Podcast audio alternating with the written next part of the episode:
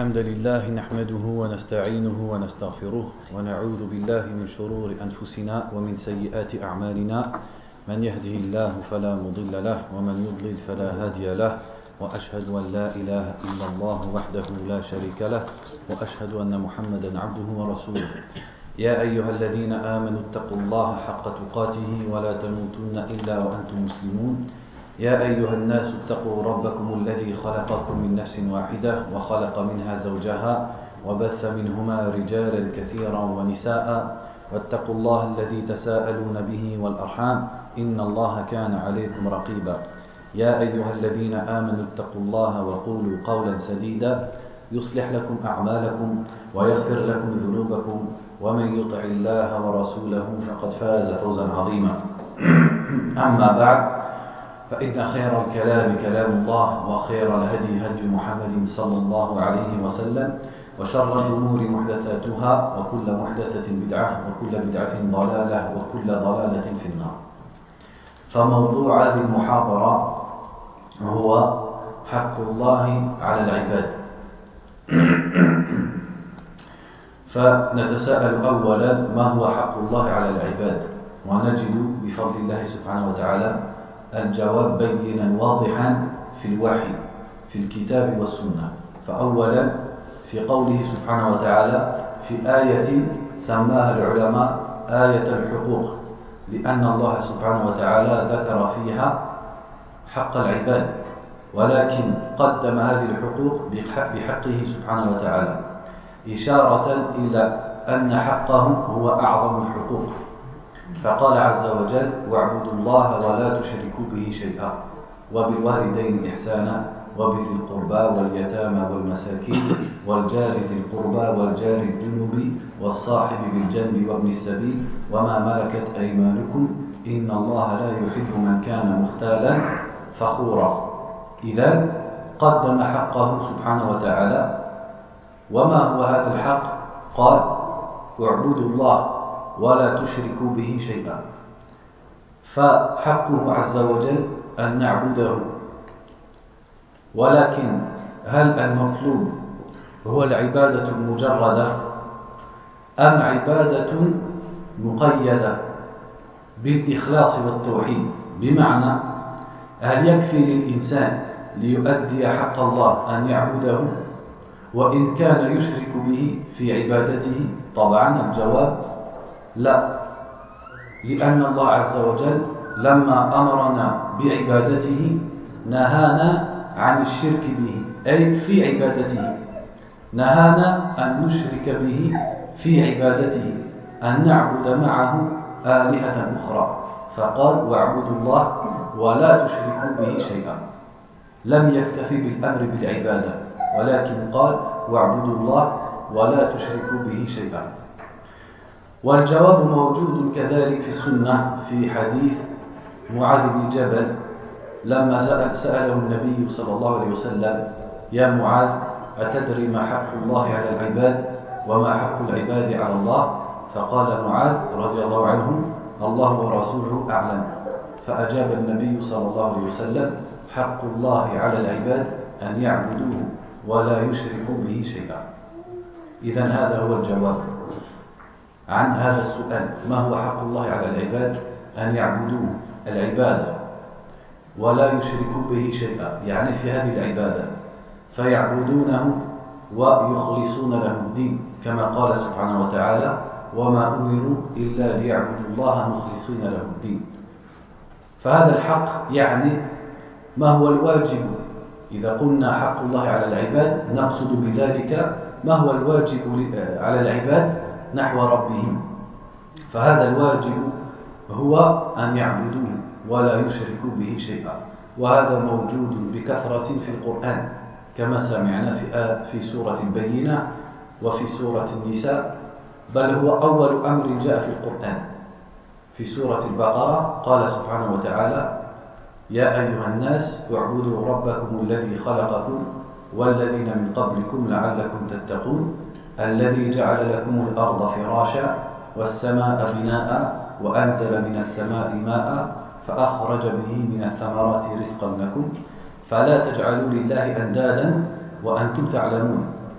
وأنتم تعلمون ماذا؟ كل ما سبق في الآية يعني أنتم يا بني آدم تعلمون أن الله خلقكم وخلق الذين من قبلكم. وتعلمون أنه هو الذي جعل لكم الأرض فراشا والسماء بناء وأنزل لكم من السماء ماء فأخرج به من الثمرات رزقا لكم. تعلمون هذه الأشياء. فمن هذا المنطلق كيف لا تعبدونه؟ أو كيف تعبدونه وتعبدون معه آلهة أخرى؟ لا تضركم ولا تنفعكم ولا تملك لا حياة ولا موتا ولا نشورا ولا رزقا. ولا شفاء ولا غير ذلك من حاجاتكم. إذا هو أول أمر جاء في القرآن الأمر بعبادة الله سبحانه وتعالى. وكذلك هو مهمة الأنبياء الذي يقرأ قصص الأنبياء الموجودة في القرآن يجد أن أول شيء دعا إليه الأنبياء هو هذا التوحيد.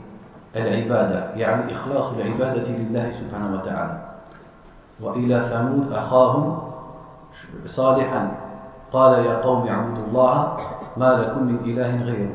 وإلى عاد أخاهم هودا قال يا قوم اعبدوا الله ما لكم من إله غيره. وهكذا كل الأنبياء أول ما دعوا إليه دعوا إلى توحيد الله سبحانه وتعالى في العبادة. أن يعبد الله ولا يشرك به شيء. وكذلك سنة نبينا محمد محمد صلى الله عليه وسلم. أول ما قام بالدعوة قال يا أيها الناس قولوا لا إله إلا الله تفلحون. يعني أمرهم أن يعبدوا الله ويخلصوا له الدين ويتركوا آلهتهم الباطلة ويفرد الله سبحانه وتعالى بالعبادة. فلا يدعو إلا الله ولا يسجد إلا لله ولا يرجون إلا في الله. ولا يرجون قضاء حاجاتهم إلا من الله سبحانه وتعالى. هذا أول ما دعا إليه وهذا ما بنى عليه رسالته صلى الله عليه وسلم. وكذلك قلنا يعني إنه أول أمر في القرآن وهو حق الله على العباد وهو أول ما دعا إليه الأنبياء. وكذلك هي وظيفة الإنسان في هذه الحياة. يعني هي الغاية. التي من أجلها خلق الله عز وجل الثقلين الجن والإنس. كما قال سبحانه وتعالى وما خلقت الجن والإنس إلا ليعبدون. بل فطرهم على قبول هذا المبدأ العبادة والتوحيد فطرة الله التي خلق الناس عليها. كما قال النبي صلى الله عليه وسلم كل مولود يولد على الفطرة.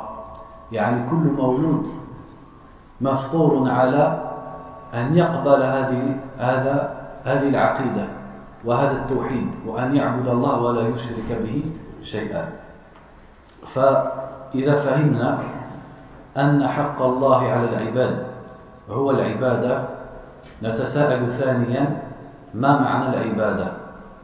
ما هذا الذي يجب أن لا يصرف إلا لله سبحانه وتعالى؟ وللجواب عن هذا السؤال نقرأ إن شاء الله تعالى من كتاب الجامع لعبادة الله وحده للشيخ محمد بن عبد الوهاب مع شرح الشيخ صالح الفوزان رحمه الله حفظه الله تعالى Donc le, le sujet de la conférence c'est le droit d'Allah subhanahu wa ta'ala. Donc premièrement on se pose la question, quel est le droit d'Allah Ce qui veut dire quel est le devoir des créatures envers leur créateur subhanahu wa ta'ala. Et cette réponse elle est simple à trouver. on la trouve de façon très simple dans la révélation d'Allah, dans le Coran et dans la Sunna. Premièrement dans le Coran, dans Surat An-Nisa, dans un verset que certains savants ont nommé le verset des droits. Le verset qui commence par et adorer Allah et ne lui associer rien. Et ensuite Allah a cité les droits des créatures. Mais il a mis en premier son droit pour montrer que son droit est le plus grand des droits et que son droit passe en priorité. Donc il a dit adorez Allah et ne lui associez rien. Et soyez bons envers les pères et les mères.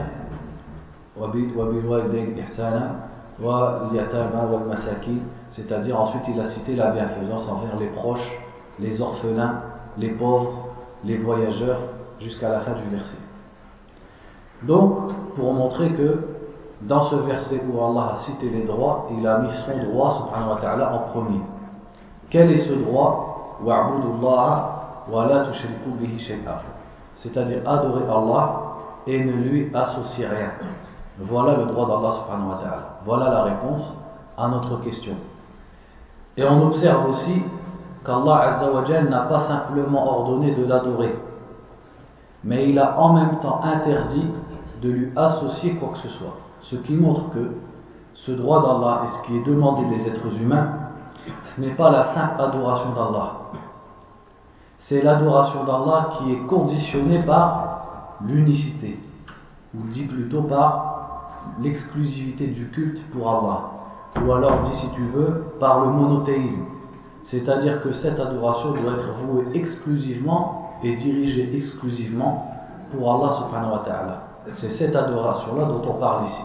Puisqu'Allah ici n'a pas simplement dit adorer Allah, mais il a dit adorer Allah et ne lui associer rien. Donc voilà le droit d'Allah. C'est le tawhid, c'est-à-dire de l'adorer et de ne pas adorer quelqu'un d'autre en même temps qu'on l'adore. Et donc cette réponse, on la retrouve aussi dans la Sunna, dans un hadith qui est dans Sahih al-Bukhari et Sahih Muslim, dans le hadith de Mu'ad, quand le prophète sallallahu alayhi wa sallam a dit à Mu'ad ibn Jabal, radiallahu anhu, Ô Mu'ad, sais-tu quel est le droit d'Allah sur ses serviteurs ou sur ses créatures? Et il a répondu, Allah et son messager savent mieux. Et le prophète sallallahu alayhi wa lui a montré en disant, le droit d'Allah sur ses créatures, c'est qu'il l'adore et qu'il ne lui associe rien. Donc ce hadith confirme ce qu'on a compris du verset de Surat al-Nisa. Et on peut rajouter que cette adoration exclusive, ou alors ce tawhid, ce monothéisme, c'est le droit d'Allah et c'est également le premier ordre qui est cité dans le Coran. Dans Surat al-Baqarah, quand vous la lisez depuis le début, le premier ordre à l'impératif que vous trouvez, c'est le verset qui dit Ya ayyuhan nas rabbakum. Ô vous les gens, adorez votre Seigneur, qui vous a créé ainsi que ceux d'avant, afin que vous atteigniez la piété. Ensuite il dit. Celui qui a fait pour vous de la terre un lit. Et qui a fait pour vous du ciel une construction. Et qui a fait descendre pour vous du ciel de l'eau. Par laquelle il a fait sortir des fruits comme subsistance pour vous. Et à la fin du verset, qu'est-ce qu'il nous a dit Donc, ne donnez pas des égaux à Allah alors que vous savez. Alors que vous savez quoi Tout ce qui a précédé dans le verset. C'est-à-dire, vous savez, vous les êtres humains, qu'Allah c'est lui qui vous a créé, c'est lui qui a créé ceux qui vous ont précédé, c'est lui qui a fait de la terre pour vous un lit, qui a fait pour vous euh, descendre l'eau du ciel et qui par cette eau a fait sortir de la subsistance, tout ce qui a été cité dans ce verset. Ne n'associez pas à Allah et ne vouez pas à autre qu'Allah de l'adoration, alors que vous savez que c'est lui seul qui vous a créé, qui vous a fait euh, descendre votre subsistance, qui a préparé la terre pour vous, etc. Donc c'est le premier ordre. Et on voit, comme dans Surat al-Nisa, que cet ordre d'adorer Allah, il est accompagné de l'interdiction du shirk, de lui associer quoi que ce soit dans cette adoration. Puisque le début du verset commence par Ya ayyuhannas rabbakum. Oh vous les gens, adorez votre Seigneur. Et il finit par Fala lillahi antadan ne donnez pas des égaux à Allah alors que vous savez. Donc on voit non seulement l'ordre d'adorer Allah, mais pas un ordre qui est euh, déclaré sans condition. Simplement d'adorer Allah, car une personne pourrait adorer Allah mais lui associer dans cette adoration. Donc il a à la fois ordonné de l'adorer et il a également interdit de lui associer dans cette adoration. C'est-à-dire de vouer quoi que ce soit comme adoration à autre que lui, subhanahu wa ta'ala, parce que c'est son droit, et c'est le plus grand des droits, comme on l'a vu. Donc c'est le premier ordre qui est cité dans le Coran. On peut rajouter aussi, pour montrer son importance, c'est également la base et la priorité dans le message des messagers qu'Allah a envoyés. Donc à titre d'exemple, on le voit beaucoup dans le Coran, quand par exemple Allah nous a parlé de Houd, hein, et à Ad nous avons envoyé leur frère Houd, il leur a dit, ô mon peuple adorez Allah, vous n'avez pas d'autre divinité que lui. Donc la première chose à laquelle il les a appelés, c'était ce message. Pareil avec Salih. Et à Thamoud, nous avons envoyé leur frère Salih. Il leur a dit, oh, mon peuple, adorez Allah, vous n'avez pas d'autre divinité que lui. Donc ça, ce sont des exemples de différents prophètes. Mais sinon, on a également le verset qui est général et qui nous dit Wama euh, وَلَقَدْ بَعَثْنَا فِي كُلِّ أُمَّةٍ رَسُولًا أَنْ يَعْبُدُوا اللَّهَ وَاجْتَنِبُوا الطَّاغُوتَ donc un verset qui englobe tous les messagers et qui dit Nous avons envoyé dans chaque communauté un messager pour dire aux gens Adorez Allah et écartez-vous du tarot, c'est-à-dire des idoles, des fausses divinités et des choses qui sont adorées en dehors d'Allah. Donc on voit que c'est la priorité et le message de base dans euh, le message de chaque prophète et chaque messager. Et de même pour notre prophète Mohammed sallallahu alayhi. La première chose qu'il a dit à Quraysh quand il s'est dressé dans sa da'wah, c'est de dire Pour vous les gens, dites la ilaha illallah, vous réussirez. Et eux avaient compris ce que voulait dire la ilaha illallah. C'est-à-dire que ça impliquait de délaisser leur divinité. Comme il est dit dans le Coran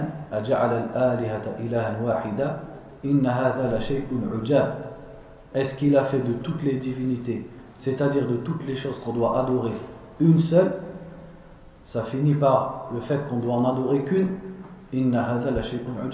Voilà quelque chose d'étonnant. Donc ils avaient compris son message. Et d'ailleurs, c'est pour ça qu'ils l'ont renié pour beaucoup d'entre eux. Parce qu'ils ont compris que son message impliquait de délaisser l'adoration d'autres qu'Allah subhanahu ta'ala. C'est même, ça j'ai oublié de le dire en arabe, mais c'est même la chose à laquelle envoyer les messagers du messager, à laquelle appeler, pardon, les envoyés de l'envoyé d'Allah comme dans le hadith d'Ibn Abbas. Donc tout ça, tout ce que je, vous euh, dis jusqu'à maintenant, vous le retrouvez dans l'introduction de Kitab al-Tawhid, sur des paroles très connues. Le hadith d'Ibn Abbas, anhuma, quand il a dit que lorsque le prophète alayhi wa sallam a envoyé Mu'ad au Yémen, et ce en l'an 10, à peine un an avant sa mort, qu'est-ce qu'il lui a dit? Ta'ti qawman ahla kitabin donc tu te diriges vers des gens du livre. Entre parenthèses, pourquoi il leur dit tu te diriges vers des gens du livre? Parce que. La da'wa se fait avec clairvoyance. Et la clairvoyance, c'est pas seulement la science. C'est la science, mais c'est également le fait d'être clairvoyant vis-à-vis de qui tu es en train d'appeler. Donc, on a un exemple euh, pratique où le prophète sallallahu a dirigé Mu'ad et il l'a préparé en lui disant Tu te diriges vers des gens du livre. Parce que dans la péninsule arabique, les gens du livre étaient en minorité. Donc les musulmans étaient le plus souvent confrontés à des mouchelkines, c'est-à-dire des adorateurs d'idoles, à qui il restait quelques restes de la religion d'Ibrahim, c'est-à-dire ni des juifs ni des chrétiens.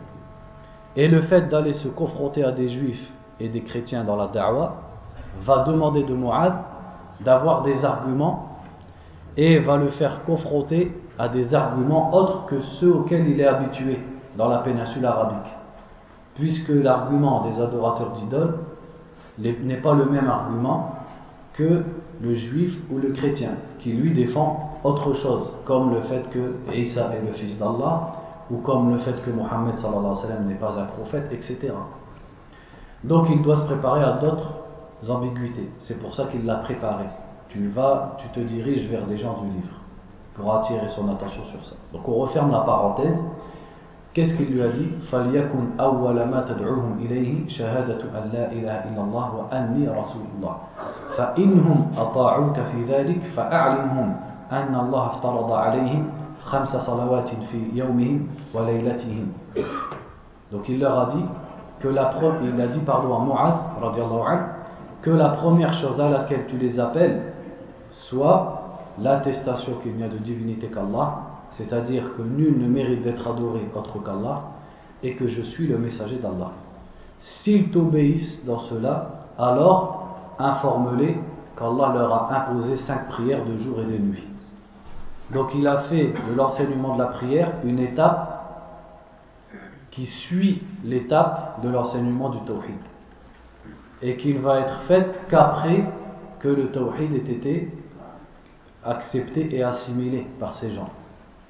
Et euh, c'est également montré par une autre riwaya, une autre version du hadith, dit qu'en fait le prophète sallallahu alayhi wa sallam a dit أن يوحدون فليكن أول ما تدعوهم إليه أن يوحدوا الله que la première chose à laquelle tu les appelles c'est qu'ils adorent Allah seul yuwahidullah c'est-à-dire le verbe qui vient du mot du masdar tawhid le fait d'adorer Allah seul. Donc il a bien montré à son envoyé et à ceux qui allaient hériter de lui que la première chose à laquelle il devait appeler c'était ce droit d'Allah dont on parle aujourd'hui.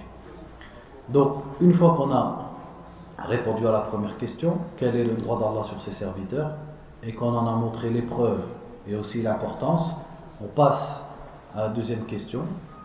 Qu'est-ce que c'est l'ibada? Tu nous as dit, le droit d'Allah c'est l'ibada. Qu'est-ce que c'est que l'ibada? Pour cette réponse, là on va rentrer dans un livre de Sheikh Mohammed ibn Abdel Wahhab, expliqué, expliqué par euh, Sheikh Saleh al-Fawzan, qui s'appelle Al-Jami' li'ibadatillahi wahdah. Donc ensemble, on va faire seulement une quinzaine de pages, Inch'Allah. Donc il dit قال الشيخ الإمام محمد بن عبد الوهاب رحمه الله تعالى فإن قيل فما الجامع لعبادة الله وحده قلت طاعته بامتثال أوامره واجتناب نواهيه Donc là par contre, l'arabe, je me suffirai de ce qu'il y a dans le livre. Et directement, je traduis en français. Parce que si je lis le livre, plus je parle en arabe, plus en français, on va faire deux pages. Alors que l'arabe, c'est dans le livre, et les explications, sont, ou la traduction plutôt en français. Donc, Cheikh Mohammed ibn Abdel Wahab a dit si on te demande, ou si on demande, qu'est-ce qui regroupe l'adoration d'Allah C'est-à-dire, quelle est la définition, et pour qu'on comprenne? Donc, il dit je dis c'est l'obéissance à Allah en appliquant ses ordres et en s'écartant de ses interdits. Donc, Cheikh Al-Fawzan a dit euh, à propos de ce passage قال حفظه الله فإن الله سبحانه وتعالى خلق الجن والإنس لعبادته كما قال تعالى وما خلقت الجن والإنس إلا ليعبدون Donc il dit Allah subhanahu wa ta'ala a créé les djinns et les êtres humains pour qu'ils l'adorent, comme il est dit dans le verset donc dans Surat Al-Dhariyat, le verset 56, pour ceux qui prennent des notes, je n'ai créé les djinns et les humains que pour qu'ils m'adorent. بل إنه سبحانه خلق الملائكة أيضا لعبادته كما قال تعالى ومن عنده لا يستكبرون عن عبادته ولا يستحسرون يسبحون الليل والنهار لا يفترون Donc il dit, il a même créé les anges aussi pour qu'ils l'adorent, comme il est dit dans ce verset, dans la Sourate Al-Anbiya, le verset 19. Donc il dit, ceux qui sont auprès de lui ne sont pas orgueilleux vis-à-vis du fait de l'adorer. Et ils ne se lassent pas. Et ils clament sa pureté, c'est-à-dire ils clament la pureté d'Allah de nuit et de jour sans jamais s'arrêter. Donc même les anges.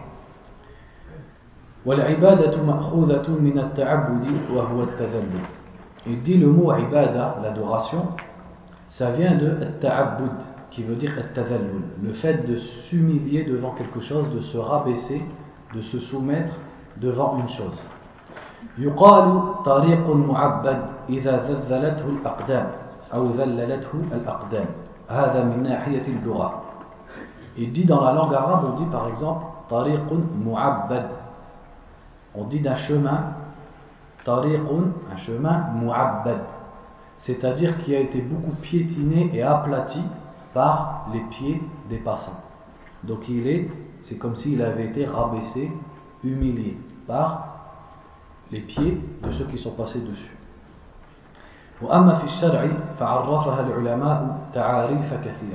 Quant à sa compréhension dans la religion du mot ibada, il dit les savants lui ont donné beaucoup de définitions. التعريف الأول أنها غاية الحب مع غاية الذل Il dit la première définition qui sera citée, c'est que l'adoration, c'est l'extrême amour avec l'extrême humilité, ou même le fait de s'humilier devant Allah subhanahu wa ta'ala. Donc c'est l'amour extrême avec en même temps la soumission et l'humilité extrême. Il dit كما قال الإمام ابن القيم رحمه الله تعالى في النونية وعبادة الرحمن غاية حبه مع ذل عابده هما قبان وعليهما فلك العبادة دائر ما دار حتى قامت القبان ومداره بالأمر أمر رسوله لا بالهوى والنفس والشيطان Donc il cite des, un, des vers de poèmes dans la Nouniya d'Ibn al-Qayyim quand il a dit L'adoration du miséricordieux, c'est le fait de l'aimer au plus haut point, avec le fait de s'humilier. Et voici deux piliers, c'est-à-dire ce sont les deux piliers de l'adoration. Et c'est autour de cela que tourne l'adoration, et elle ne, sera pas bonne jusqu'à ce que ces deux piliers soient debout.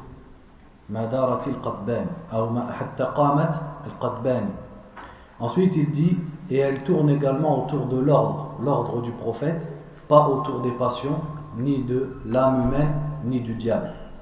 Donc en fait, qu'est-ce qu'on retire de ces vers? C'est qu'il dit que les deux pôles de la ibada, essayez de vous rapprocher, c'est que les deux pôles de l'adoration, c'est l'amour extrême et l'humilité ou la soumission extrême. C'est-à-dire le plus haut point dans l'amour et le plus haut point dans l'humilité et la soumission.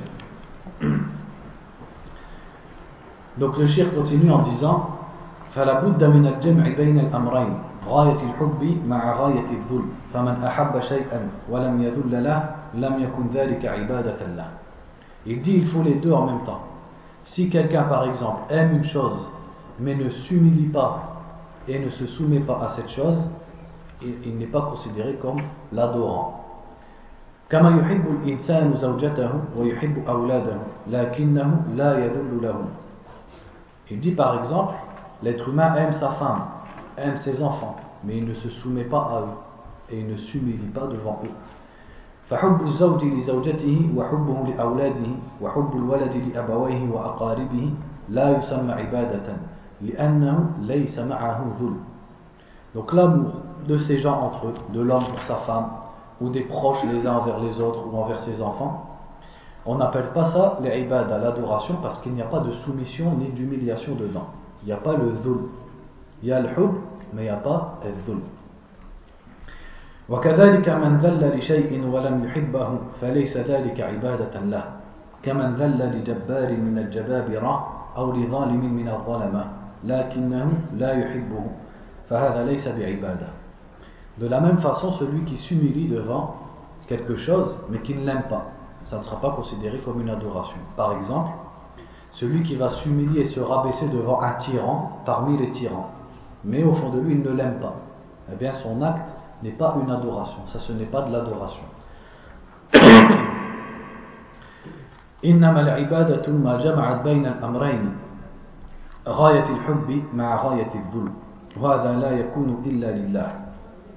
Donc il dit l'adoration c'est celle qui regroupe les deux le plus haut point de l'amour et le plus haut point de l'humilité et de la soumission. Et ceci ne convient que pour Allah subhanahu wa ta'ala, ne doit être voué qu'à Allah azza wa jalla. ولا بد أن تدور عليهما أفلاك العبادة بجميع أنواعها. ولهذا قال وعليهما فلك العبادة دائر ما دار حتى قامت القطبان donc là il répète ce qu'il a déjà dit. يعني على الأصلين الحب والذل. فإنسان يقتصر على الحب والذل من غير أن يفعل ما أمر الله به وأن يترك ما نهى الله عنه لا يعتبر عابدا لله. Il dit également un être humain qui se contenterait d'aimer Allah et de s'humilier à Allah, de sentir l'humiliation devant Allah et la soumission, mais qu'il ne ferait pas, il n'appliquerait pas ce qu'Allah a ordonné. Et également, il ne délaisse pas ce qu'Allah a interdit. celui-là n'est pas considéré comme un adorateur d'Allah, comme adorant Allah. فغاية الحب مع غاية الذل يقتضيان امتثال أوامر الله عز وجل car le fait d'aimer Allah au plus haut point et de se soumettre à lui au plus haut point implique de faire ce qu'il a ordonné et de s'écarter de ce qu'il a interdit. Sinon, ce n'est pas une ibadah. Forcément, celui qui va avoir ce principe qui est l'amour au plus haut point et l'humiliation devant Allah au plus haut point, ça va l'emmener et impliquer chez lui qu'il fasse ce qu'Allah a ordonné et qu'il délaisse ce qu'Allah a interdit. Et c'est ainsi le cher dit que se concrétise et se réalise l'adoration. En fait, cette première définition par rapport à celle qui va venir après, c'est un peu la définition du principe de l'adoration, c'est-à-dire l'adoration en tant que principe. Qu'est-ce que ça veut dire? Et ensuite, il passe à une autre définition. Et il dit وعرفها شيخ الإسلام ابن تيمية بتعريف شامل دقيق. يدي شيخ الإسلام ابن تيمية رحمه الله lui a donné une définition qui englobe tout et qui est très précise. فقال العبادة اسم جامع لكل ما يحبه الله ويرضاه من الأعمال والأقوال الظاهرة والباطنة. Donc il dit العبادة c'est un mot qui englobe, concentrez-vous, ça sert à rien de regarder les portes qui s'ouvrent et qui se ferment, un mot qui englobe tout ce qu'Allah aime et agrée comme acte et comme parole apparente ou cachée. Donc, c'est-à-dire ce qu'Allah veut de nous et aime que l'on dise ou que l'on fasse, et également que l'on dise ou que l'on fasse par nos cœurs. وله رسالة في هذا جيدة اسمها العبودية ذكر فيها هذا التعريف وذكر أنواع العبادة التي أمر الله تعالى بها في كتابه أو أمر بها رسوله صلى الله عليه وسلم في سنته Il dit à ce sujet, Ibn Taymiyyah a un livre qui s'appelle Al-Ubudiyya, dans lequel il a mentionné cette définition. Et il a mentionné plusieurs catégories d'adoration qu'Allah a ordonné dans son livre ou que le prophète sallallahu alayhi wa sallam a ordonné dans sa sunna. والشيخ هنا يقول فإن قيل يعني لو سئلت ما الجامع لعبادة الله أي ما هو التعريف الجامع لعبادة الله باختصار Donc il dit ici quand Mohammed ibn Abdel Wahhab a dit si on dit, c'est-à-dire si on te pose la question mal jami'u li'ibadatillah, c'est-à-dire quelle est la définition globale et résumée, c'est-à-dire qui suffit et qui englobe tout ce qu'il y a à dire à propos du mot ibadah, l'adoration. فإنك تقول طاعته بامتثال أوامره واجتناب نواهيه. Il dit alors tu réponds, c'est de lui obéir en faisant ce qu'il ce qu'il a ordonné et en s'écartant de ce qu'il a interdit. Donc voilà la réponse du cher Mohammed ibn Abdel Wahab dans le livre de base qui est expliqué ici. Ensuite, Mohammed ibn Abdel Wahab a dit فإن قيل فما أنواع العبادة التي لا تصلح إلا لله تعالى Donc ici, voilà quelque chose qui va nous concerner plus directement. Une fois qu'on a compris qu'est-ce que c'est que l'adoration, qu'est-ce que c'est que ce principe qu'on appelle l'adoration, ce qui est important maintenant, c'est de savoir quels sont ces actes et ces paroles qui consistent et qui composent l'adoration et qu'on ne doit vouer qu'à Allah subhanahu wa ta'ala pour savoir quels sont ces actes qui ne doivent être dirigés qu'envers Allah subhanahu wa ta'ala. C'est ça qui va avoir une réponse et qui va être utile dans la pratique. Donc c'est pour ça, après il a dit, dans le livre de base, si on te demande, si on dit, quelles sont les catégories d'adoration qui ne conviennent qu'à Allah, c'est-à-dire qui ne doivent être, qui ne doivent être vouées qu'à Allah subhanahu wa ta'ala. Donc le Cheikh Al-Fawzan explique en disant, D'ailleurs, pour la parenthèse, il ne faut pas dire. Souvent, on fait des erreurs quand on dit, on dit Sheikh Fawzan. Fawzan, c'est un prénom. Si tu dis Sheikh Fawzan, ça veut dire qu'il s'appelle Fawzan. Et il ne s'appelle pas Fawzan. Il s'appelle Salih. Al-Fawzan. Al-Fawzan, c'est comme un nom, entre guillemets, de femme. Donc, on dit Sheikh Al-Fawzan. Donc, il dit Al-Ibadatu anwa'un kathira. كما قال شيخ الإسلام العبادة اسم جامع لكل ما يحبه الله ويرضاه من الأقوال والأعمال الظاهرة والباطنة فتكون ظاهرة على الجوارح كالصلاة والصيام والجهاد والأمر بالمعروف والنهي عن المنكر وصلة الأرحام وغير ذلك Donc il dit, les adorations sont, ou l'adoration a beaucoup de sortes et de catégories différentes. C'est pour ça que Cheikh Islam a dit, c'est un nom qui englobe tout ce qu'Allah aime et agrée, comme et actes apparents ou cachés. Donc il dit par exemple, l'adoration ou les adorations, ici on va parler de, des adorations, sous-entendu ces actes et ces paroles qui composent l'adoration ou qui manifestent l'adoration. Donc il dit, ça peut être des choses apparentes, comme la prière, la salat, ou le jeûne, ou le djihad, ou le fait d'ordonner le bien et d'interdire le mal, ou le fait de entretenir les liens de parenté, etc. Et il dit ceci sont des adorations apparentes. والعبادات الباطنة تكون في القلوب من الخوف والخشية والرغبة والرهبة والمحبة والتوكل والإنابة هذه كلها عبادات قلبية لا يعلمها إلا الله عز وجل Il dit il y a aussi des adorations batina, c'est-à-dire cachées, qui se font par le cœur, comme la crainte, l'humilité, l'espoir, l'amour d'Allah subhanahu wa ta'ala, la confiance en Allah, le fait de revenir vers Allah subhanahu wa ta'ala, ça ce sont des adorations dont la place est le cœur et que seul Allah azza wa jal connaît.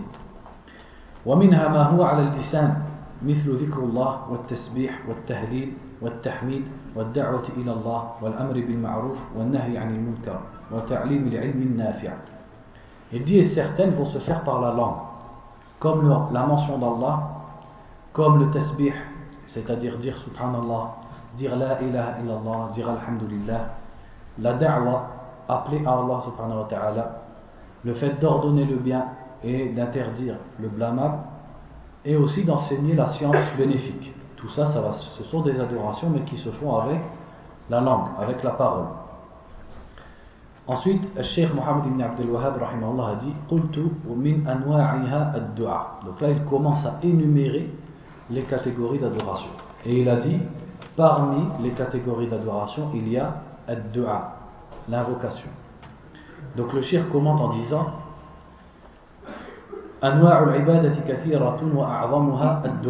donc il y a beaucoup de sortes d'adoration, mais la plus grande c'est la dua. قال الله عز وجل وقال ربكم ادعوني أستجب لكم إن الذين يستكبرون عن عبادتي سيدخلون جهنم داخرين donc il cite ce verset dans la sourate Ghafir, le verset 60. Votre Seigneur a dit Invoquez-moi, et je vous répondrai. Ceux qui s'enorgueillissent vis-à-vis de mon adoration rentreront bientôt en enfer humiliés. Donc Allah dans son verset a ordonné de l'invoquer et il a appelé l'invocation ibadah puisqu'il a dit invoquez-moi et ensuite il a dit ceux qui s'enorgueillissent vis-à-vis de mon adoration ce qui montre que l'invocation est une adoration فقال إن الذين يستكبرون عن عبادتي أي عن دعائي وقال النبي صلى الله عليه وسلم الدعاء هو العبادة Et le prophète a dit sallallahu alayhi wa sallam l'invocation c'est l'adoration. Ad-du'a huwa al-ibada. Donc ce hadith il est rapporté notamment par At-Tirmidhi rahimahullah. فالدعاء هو أعظم أنواع العبادة فمن دعا غير الله من الموتى والمقبورين والجن والشياطين فقد أشرك بالله الشرك الأكبر قال تعالى وأن المساجد لله فلا تدعوا مع الله أحدا Donc la plus grande adoration c'est ad-dua. Donc celui qui va invoquer, donc faire cette dua pour autre qu'Allah, que ce soit envers des morts, des gens qui sont enterrés, ou envers des djinns et des démons, celui-là il a associé à Allah subhanahu wa ta'ala la grande association. Al-Shirkul Akbar. Et Allah a dit les mosquées sont à Allah, donc n'invoquez personne avec Allah. Fala tad'u ma'allahi ahada. Donc on observe ici ahadan c'est nakira. Donc c'est indéfini. Et donc c'est nakira fi siyaq an-nahi. N'invoquez personne avec Allah. Ce qui veut dire que cela englobe quiconque, que ce soit un prophète, un ange, un djinn, un roi, un être humain ou qui que ce soit. Nul ne doit être invoqué avec Allah subhanahu wa ta'ala. وقال سبحانه فادعوا الله مخلصين له الدين Il cite également ce verset dans la sourate Ghafir, le verset 14. Fad'ullaha, invoquez Allah, mukhlisina lahuddin, c'est-à-dire en lui vouant exclusivement le culte ou la religion. Mukhlisin, qui vient du verbe akhlasa, c'est-à-dire purifier quelque chose. Donc ici, en purifiant votre religion pour lui, c'est-à-dire en la vouant exclusivement à lui. Mukhlisin, donc le cher dit Mukhlisin alahu fi du'a, c'est-à-dire en lui vouant exclusivement et en étant monothéiste dans la dua. فسمى الدعاء دينا كما سماه في الأخرى عبادة donc Allah a appelé la dua ici din, religion. Alors que dans l'autre verset il l'a également appelé ibada, adoration. إذن فالدعاء دين والدعاء عبادة لله عز وجل وهذا مما يدل على عظم الدعاء وأنه لا يجوز أن يدعو غير الله سبحانه وتعالى فإنه هو القادر على كل شيء وهو الذي إذا دعوته فإنه يقدر على إجابتك ويقدر على إعطائك ما تريد أما غير الله فإنه عاجز Donc il dit, tout ceci montre l'immensité, l'importance de la dua et que c'est une adoration pour Allah subhanahu wa ta'ala. Et que donc, on ne peut pas vouer cette dua à autre qu'Allah et qu'il est interdit d'invoquer autre qu'Allah puisque c'est une adoration. Donc, vous voyez le raisonnement depuis le début du cours. Le droit d'Allah, c'est l'adoration, ce qui veut dire que l'adoration ne peut pas être vouée à autre que lui. Si on la voit à autre que lui, donc on a associé dans ce qui est son droit exclusif, on a commis du shirk. Or, la dua, c'est une adoration, donc celui qui fait la dua à autre qu'Allah a commis du shirk. Voilà comment démontrer que le fait de faire dua à autre qu'Allah, c'est du shirk. Il dit car Allah, c'est lui qui est capable de toute chose, qui a capacité sur toute chose. Et c'est lui qui va te répondre et te donner ce que tu veux si tu lui demandes, alors que autre qu'Allah en est incapable. كما قال تعالى قل ادعوا الذين زعمتم من دون الله لا يملكون مثقال ذرة في السماوات ولا في الأرض وما لهم فيهما من شرك وما لهم, وما لهم منهم من ظهير ولا تنفع الشفاعة عندهم إلا لمن أذن له Donc il dit, comme Allah l'a montré, c'est-à-dire il a montré dans ce verset la nullité et l'incapacité de ce qui est invoqué en dehors d'Allah. Donc ça, ça fait partie de l'assalib, c'est-à-dire les moyens par lesquels le Coran montre le monothéisme. C'est-à-dire que le Coran n'a pas simplement dit adorer Allah seul et n'invoquer pas autre qu'Allah. Il a également ramené tous les arguments nécessaires et suffisants pour montrer la véracité de ce principe, c'est-à-dire du fait de vouer à l'adoration à Allah seulement et de ne pas la vouer à autre qu'Allah. Et parmi ces arguments, le fait de montrer la nullité de ceux qui sont adorés en dehors d'Allah, c'est-à-dire montrer qu'ils sont incapables et qu'ils ne détiennent rien. Parce que forcément, celui qui adore quelque chose et qui l'invoque, c'est parce qu'il en attend quelque chose en retour. Il ne va pas l'invoquer s'ils pensent qu'il ne va rien lui donner. Donc si on arrive à leur montrer que leur divinité ne possède rien et ne peuvent pas répondre, ça montrera la nullité de leur pratique, de leur shirk. Et c'est ce qu'on va trouver dans beaucoup de versets. Et si vous lisez attentivement Kitab al-Tawhid, vous trouverez que le Cheikh Mohammed ibn Abdel Wahhab, il a mis plusieurs chapitres à la suite dans ce sens. Quand par exemple il a mis le chapitre où il a mis le verset man ahbabt. Tu ne guides pas qui tu aimes. C'est pour montrer que le prophète sallallahu ne détient pas la guidée. Quand il a mis le hadith pour montrer que le prophète sallallahu avait été blessé le jour de Uhud, c'est pour montrer que le prophète sallallahu ne peut pas repousser le mal de lui-même, alors encore moins de quelqu'un d'autre. Ensuite, dans un autre chapitre, il a mis le hadith qui montre que les anges, lorsqu'ils entendent la révélation d'Allah, hein, ils sont évanouis et ils sont pétrifiés pour montrer que eux-mêmes ne détiennent rien et eux-mêmes craignent Allah subhanahu wa ta'ala et ne détiennent ni guidée, ni pardon, ni guérison, ni, subsistance, ni rien.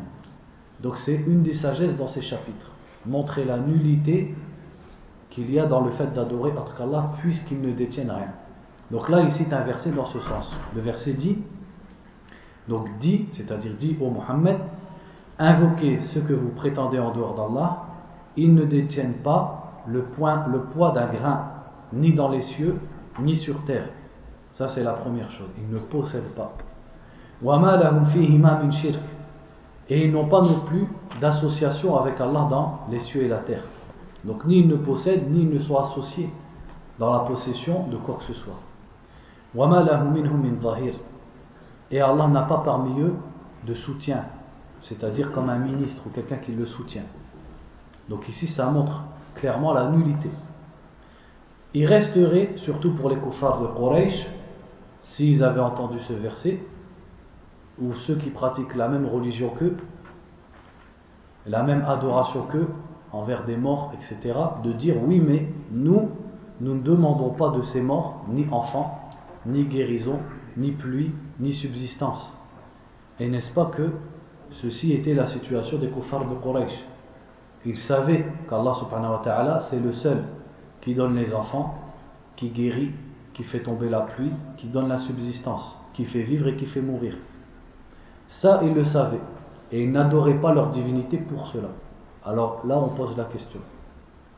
S'ils n'adoraient pas leur divinité pour ça, alors pourquoi ils les, adoraient, Et là, on trouve la réponse claire dans le livre d'Allah subhanahu wa ta'ala.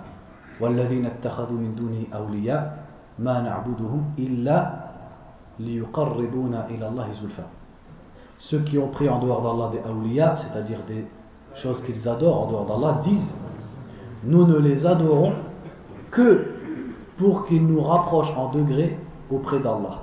Voilà la seule chose que les kuffars de Quraysh attendaient de leur divinité. Et comment on appelle ceci? Ash-Shafa'a. Donc Allah a dit tout de suite après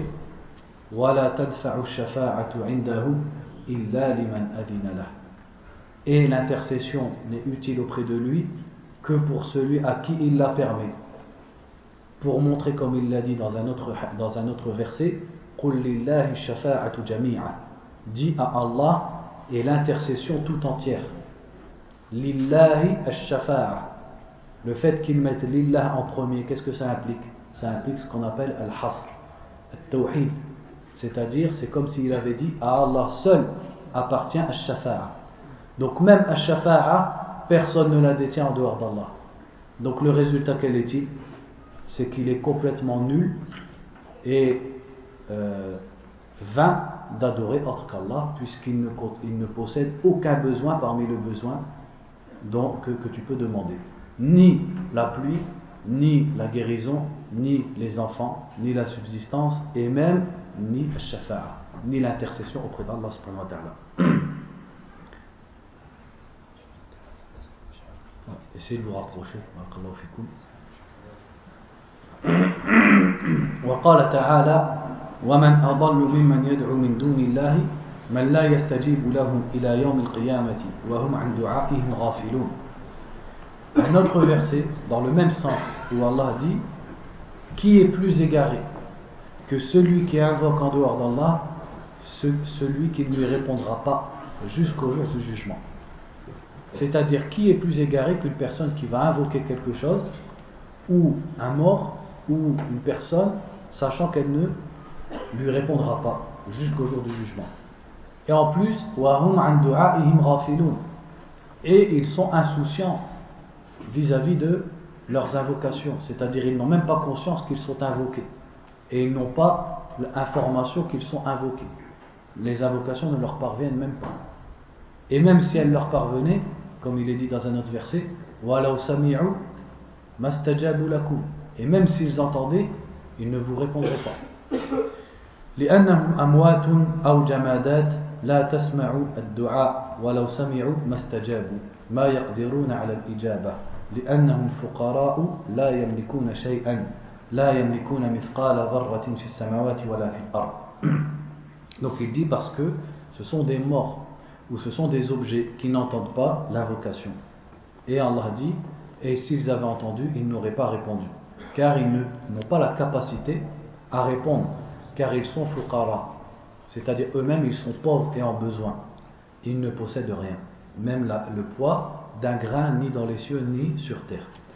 فكيف يدعون مع الله بل كيف يترك دعاء الله ويصرف الدعاء لغير الله من هؤلاء الأموات والأشجار والأحجار والغائبين أين عقول بني آدم تدعو أناسا لا يسمعون ولو أنهم سمعوا لم يقدروا على الإجابة لأنهم لا يملكون شيئا Il dit donc, comment délaisser le fait d'invoquer Allah et vouer l'invocation et les prières à des morts, des arbres, des pierres et des absents Où sont les raisons des êtres humains qui invoquent des gens qui ne les entendent pas et qui, même s'ils les entendaient, ne peuvent pas leur répondre car ils ne possèdent rien? Donc ça c'est en ce qui concerne Ad-Dua. On va s'arrêter là parce que je préfère pas rentrer dans le point suivant parce qu'on va devoir s'arrêter. Le point suivant c'est Al-Isti'ana. Donc on verra dans la deuxième partie. On continue sur plusieurs, sur différentes ibadat on va prendre les plus importantes et pour montrer à, travers l'épreuve du Coran et de la Sunna que ce sont des adorations qui doivent être vouées que pour Allah subhanahu wa ta'ala. Barakallahu fikum wa sallallahu wa sallam ala nabiyyina Muhammadin wa ala alihi wa sahbihi.